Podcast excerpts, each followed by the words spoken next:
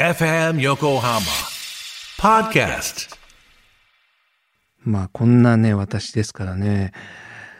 車なんかもね、まあ長いこと乗ってますよ。本当に。人によってはね、ポンポンポンポンね、乗り換える人いますけども、そういう人はね、車の愛し方がね、違うんだろうな。愛してないわけではないと思うんですけどもね。でももう、愛着がね、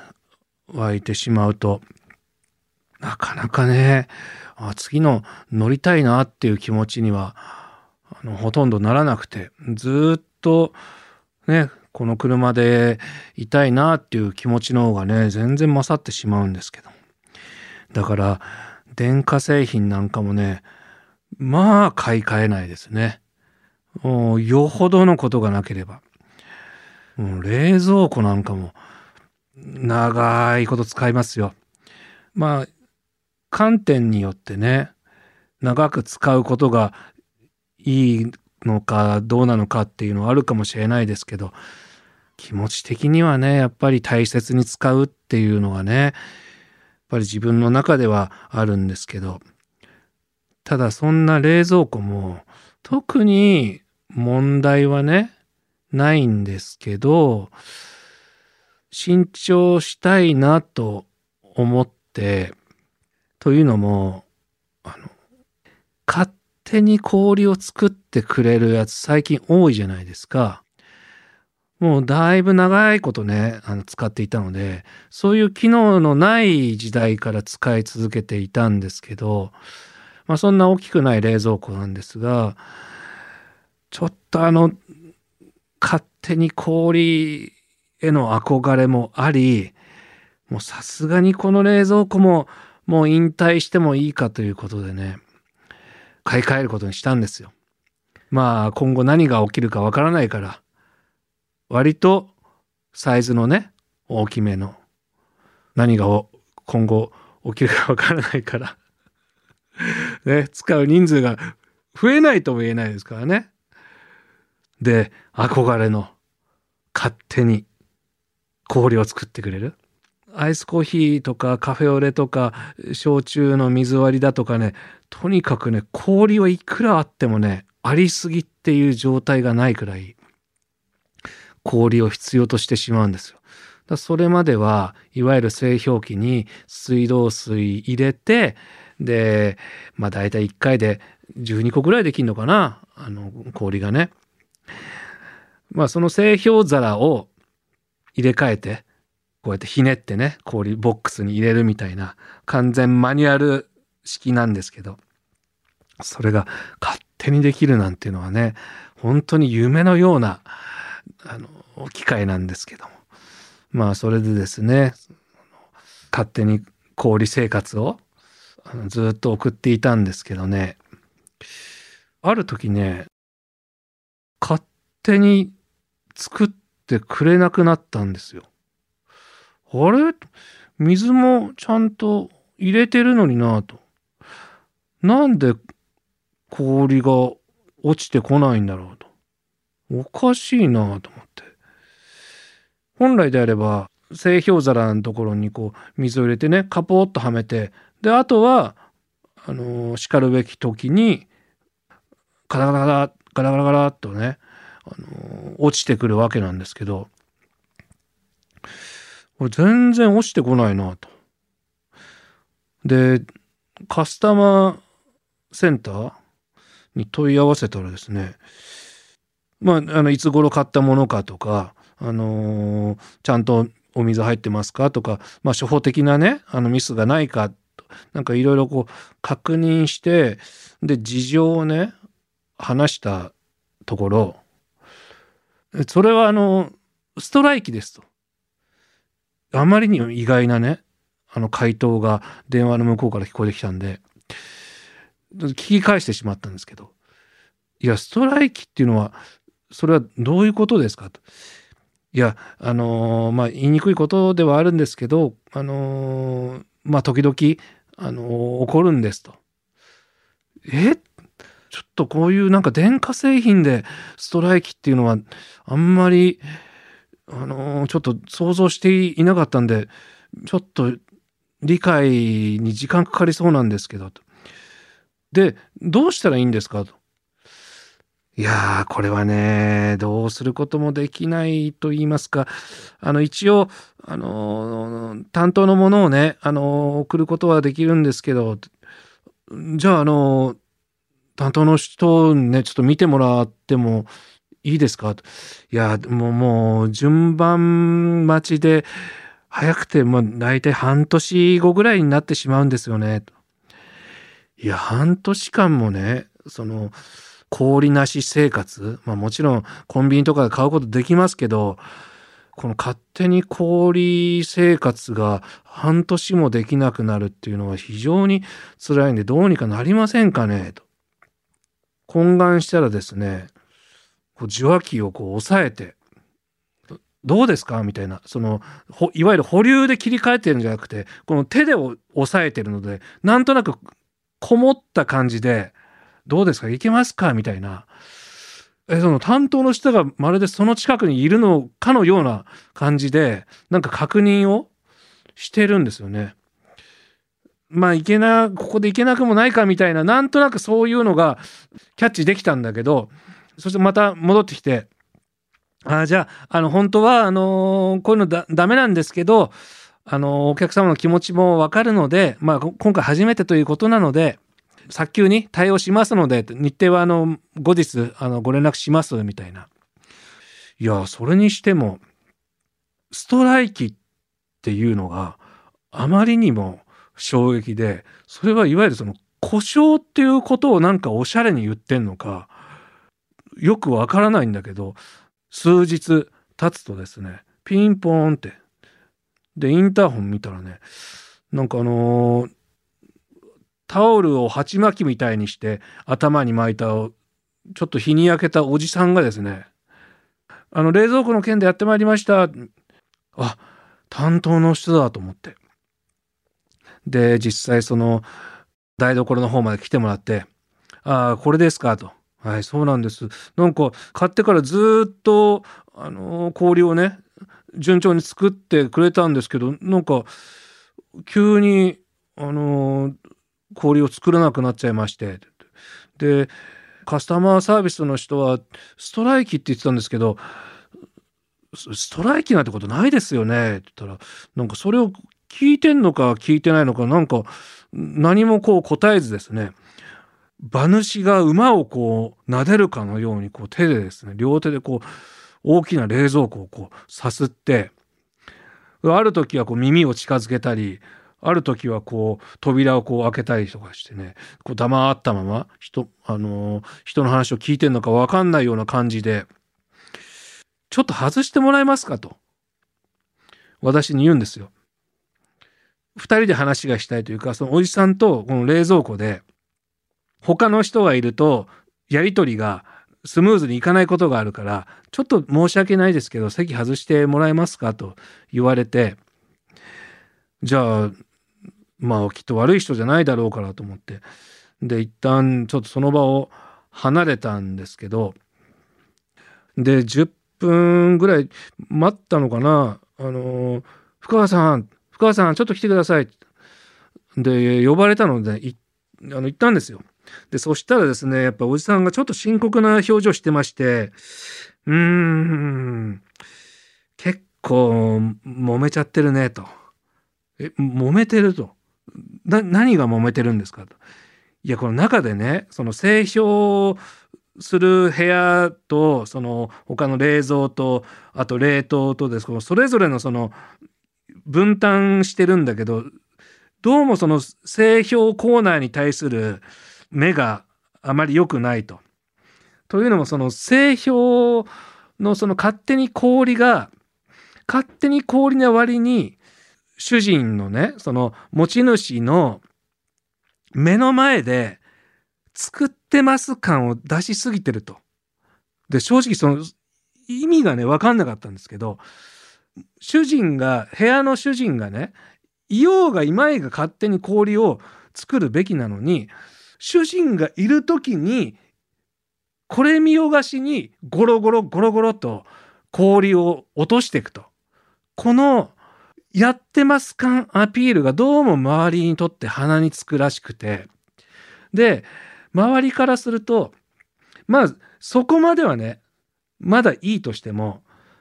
主人がいない時に悪口を言ってると。この主人の悪口をいない時に言ってるのに、一方で、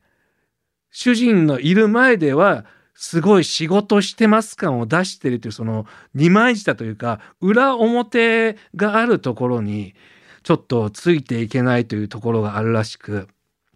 で、それを指摘したら、完全に勝手に氷は、もうへそを曲げてしまって、あ、じゃあ、もういいよ。もう、あのー、氷作らないよと。ストに突入したと。そういうことらしいんですよね。いや、でもどうしてね、その、主人のね、悪口なんかをね、あの、言うのかと。で、それをですね、聞いたら、どうもですね、私が、その、氷コーヒーっていうのかな？いわゆるカフェオレに冷たい氷を入れるんじゃなくて、コーヒーの氷があって、そこにミルクを入れるカフェオレが美味しいから、それを家で作ろうとしたところ、勝手に氷の機能にコーヒーを入れることができなくて、残念そうな表情をした。それですごい傷ついたらしいんですよね。その勝手に氷が。ああ、これ昔の製氷皿タイプだったら氷のコーヒーできたのに、生地勝手に氷システムになってしまったから、コーヒーの氷を作ることができなくなってしまったという表情を見て、深く傷を負ってしまったらしく、それでなんかその、しっかり働いてますっていうのだけでなく、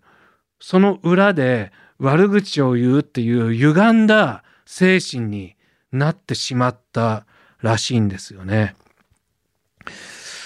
うん、じゃあそれはもう申し訳なかったと。そんなつもりなかったんだけど、まあ確かにそのコーヒーの氷をね、作れないことは、ああって思ったけど、別にこの勝手に氷の冷蔵庫をね、買ったことは後悔してないからと。それでもし傷つけたのであればね、あの、謝る、みたいなね、ことを言ったらですね、あ、ちょっと、バケツありますか？と。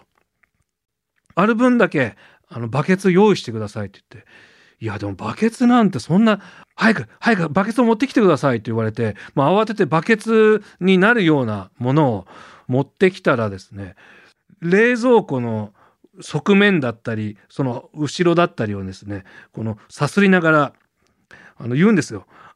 アース線は繋がってますよね。アース線は繋がってますよね。と。あ、はい。あの、ちゃんと繋がってますと指さして、あ、よし、わかった。じゃあ行くぞと言って、この、勝手に氷のところですね、開けたらですね、ゴロゴロゴロゴロと、今までずっとストライキで、全く音を出していなかった勝手に氷のところからゴロゴロゴロゴロと氷が出てきて、え、こ、え、え、これは何ですか？いいから、早く、ほら、バケツ持ってきて！もう、どんどんどんどんこう、溢れて、そのバケツの方も、こう溜まって、え、これ、もうバケツ溜まっちゃいますけど、どうしますかあの、あの、お風呂場に、あの、風呂場に放り込んでって、で、そっから一人でこのバケツこう溜まっては、お風呂場に持ってって、で、また貯めては持ってってというような感じで、その間どんどんどんどん今までストライキでこの我慢してた分なのか、もうとにかくどっから出てきてんのか、もう大量の氷が氷河のようにうわーっとどんどんどんどん溢れてきて気づいたら浴槽いっぱいに氷が溜まっていたんですね。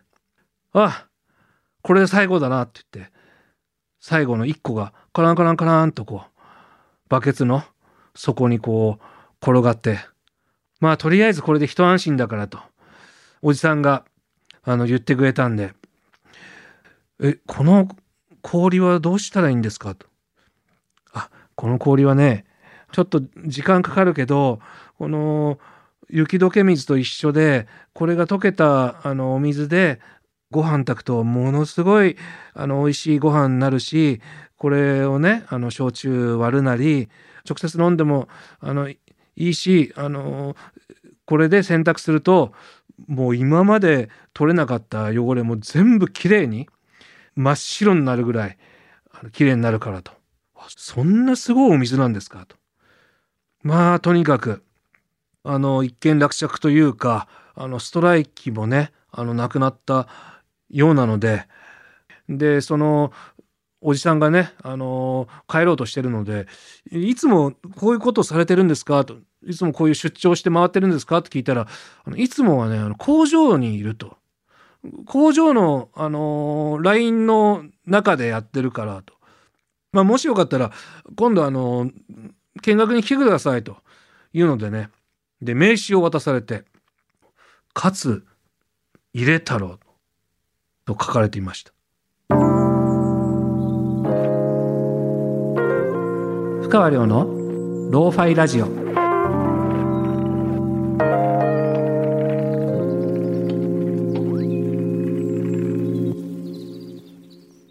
じゃあどうぞこちらへ矢印に沿ってあの見学してください。ということでねあのポケットに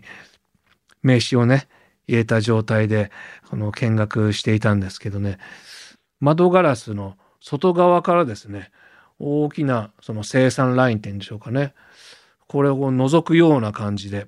一通りこう見てってですねこのいろいろ部品とかをね組み込まれてあのあらゆる工程を経てベルトコンベヤーからスーッとこう出てきてこの完成品が梱包されるその直前のところですね勝さんがねこう立ってるんですね。で勝さんが電化製品のこの背中のあたりをポンとこう叩いて何か叫んでるんですよね。でこの窓ガラスが分厚いのでこれ何て言ってんのか分かんないですけど梱包される前にこうポンと叩いて、えー、梱包されポンと叩いて梱包されというそのまあその工場の生産ラインのその担ってるのか何なのか分かんないですけどこっちの視線になんとなく気づいたのか私の方を見上げてですねものすごい笑顔で「ああ」みたいな感じでこう手を振ってくれたりするんですけど。でまたそうこうしてるうちに製品が出てくるのでこう背中をポンと叩いて何かを叫ぶというね。これは一体何をやってんだろうなと思って。ずっと見ててもねそのやることに変化がないのでじゃあもう出ようかと思って出ようとしたらですねその受付の人が「あちょっとなんかあのー、ここでお待ちください」みたいなことを言ってきたのでそのまま出ずにですねなんか別室の方で案内されて待っていたらですね「ああ見に来てくれたんだね」とその勝さんがあの入ってきて「ああそうなんですなんかちょっと気になってあの見に来たんですけどもああれは何をやってるんですか?」と。あれはねまさにねあのカツを入れてるんですと。カツ入れないとすぐ壊れちゃうんだと。で、これはあの、うちだけが特別じゃなくて、そのどこのメーカーもあのやっていて、で、それはやる人はあの違うんだけど、もう僕はもうここで長いこと、あの、やってるんですみたいな。あ、そうなんですかと。あそこで見てなんかこう、叩いて何か叫んでんのは、電化製品にこうカツを入れていたんだと。しっかりやれよとか、あの、頑張って冷やせよとか、それも電化製品に応じて言葉はね違うみたいなんですけどももうまさしく世に出る前に最後にこうカツを入れているというこれがその工場での最終工程として非常に大事なんだと。である時ちょっとこう体調崩した時にあの休んでた時期があって、その時本当は工場を止めるべきだったんだけど、工場を止めることができずに、そのまま、かつ入れずに出荷されてしまった電化製品も中にはよくあって、で、そういうものが割と不具合を起こしたりするということはあるらしいと。で、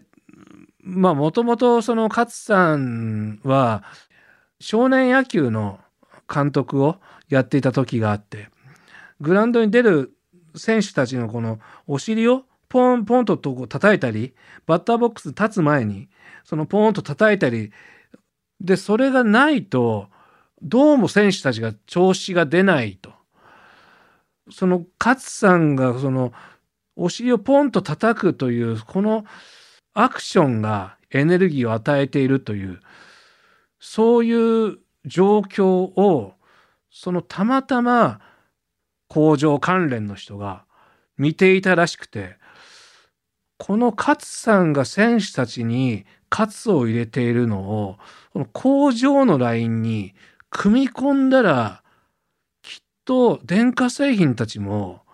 各家庭というグラウンドでより輝けるんじゃないかという勝さんをスカウトした人がいるんですよね。でそこから勝さんが工場の最終工程に立つようになったというね。まあそういう話を伺いまして見学を終えたんですけど。